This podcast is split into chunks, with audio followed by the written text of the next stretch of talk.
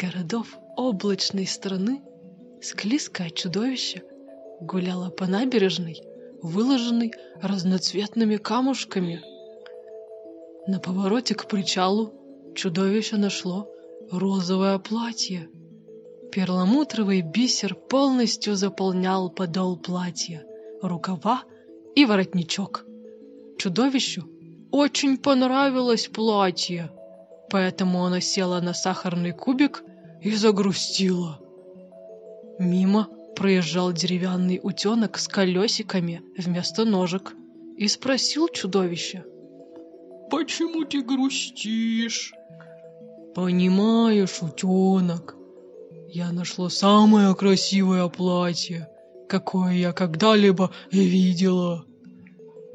Но я слишком уродливое и грязное существо, чтобы носить такие вещи. К тому же у меня нарушение осанки, поэтому я не могу в него влезть. Утенок тоже помрачнел, но потом ему пришла отличная идея, и вокруг него зазвездился воздух. Утенок воскликнул. «Чудовище, не переживай! Мои друзья тебе обязательно помогут! Нам всего лишь нужно дойти до конца второй улицы. Там держит свой салон красоты искусная мишка-парикмахер. Она что-нибудь придумает!» Чудовище заплакало и ответило. «Я не смогу дойти до твоей мишки. Я настолько э, грязное существо, что когда я иду, я пачкаю разноцветные камушки, порчу сияющую траву этого города, заливаю слизью и соплями мохнатые коврики, что расстелены между красивыми домами. Думаю, мне следует остаться здесь. Деревянный утенок окинул взглядом чудовище. Блестящее от слизи черное липкое тело, местами в складках жира, местами в бурлящих образованиях. Где-то кости просвечивали сквозь кожу. Утенок согласился. «Ты вправду где-то испачкался, но поверь, мы тебе поможем». Утенок ободряюще въехал в чудовище и немного побуксовал в вязкой черной луже под ним. Он заставил чудовище подняться с земли, сам подцепил розовое платье на свой клюв, и они вместе поехали ко второй улице. За ними тянулся шлейф черных испражнений. Наступал вечер, и со стороны моря на набережную шли облака тумана и серебристые пыльцы. В воздухе пахло выпечкой с ванилью. Утенок и чудовище добрались до салона Мишки. Вскоре подоспели и друзья утенка. Ческа-расческа, шепотунья, синяя обезьянка Чив-Чив и воздушная рисенка Сая. На втором этаже Мишкиной мастерской в салоне красоты они набрали горячую ванну с нежной пенкой, вылили в ванну клубничное молочко для отдушки и пригласили чудовище. Долгие два года жители облачной страны отмывали чудовище от грязи, копоти и других страшных вещей. Друг Шепотунии, мягкий треугольник, учился на ортопеда. Он занимался с чудовищем, давал упражнения на мышцы спины, и чудовище стало ходить прямо. Так, в день празднования запеченных яблок, чудовище вылезло из ванны и в последний раз вытерлось белоснежным, пушистым полотенцем. Оно вошло в соседнюю комнату, в примерочную. Там висело заветное платье. Чудовище покрутилось перед зеркалом голышом. Его кожа так и осталась черной. Тело по-прежнему было местами костлявое, местами с жиром, но в целом стало нравиться чудовищу гораздо больше. Чудовище надело розовое платье, и блеск бисера подчеркнул блеск его бездонных черных глаз. Оно спустилось по леденцовой лесенке на первый этаж Мишкиного салона к друзьям. Те похлопали чудовищу, а чудовище похлопало им в ответ. Затем они поехали на трехколесных велосипедах на набережную встречать желтый закат. Там друзья расстелили клетчатое покрывало и перекусили запеченными яблоками. Чудовищу дали отпить сладкую сметанку тети няни, и оно прослезилось от счастья. Его новые друзья оказались настолько добры, что никогда не спрашивали, как столь страшное чудовище попало в их страну.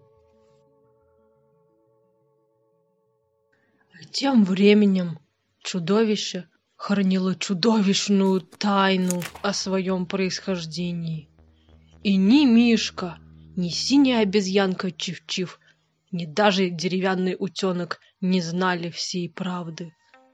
Когда наступила черничная ночь, каждая пятая ночь облачной страны, и шел дождь из черничного варенья, чудовище незаметно выскользнуло из Мишкиного салона красоты в розовом платье и пошлепало по облачным улицам в сторону окраины города. Там оно остановилось у вафельных ворот и прочло заклинание. «Шевальфрам, Гондригаль, Сач!» — сказала чудовище, и в мягком коврике под воротами раскрылся портал в мир чудовищ. Пространство в портале забулькало, как черное болото, провалилось, и медленно поползли наружу грязные чудовища, точь в точь, как то, каким наше чудовище было еще пару дней назад. Его, кстати, звали Сиосена. Новоприбывшие чудовища стали долбиться в двери сладких домиков, оставляли грязные следы на ковровых дорожках. Чудовища поразились красоте Сиосены и ее платья. Они выли от горя, потому что хотели так же, как можно скорее. Сиосена призывала. «Оставайтесь здесь! Не пачкайте город!» Но те не хотели ждать. Они направились прямо в центр города, где виднелась башня музея самых красивых платьев. Наверху башни играл огнями силуэт куколки с кудрявыми волосами.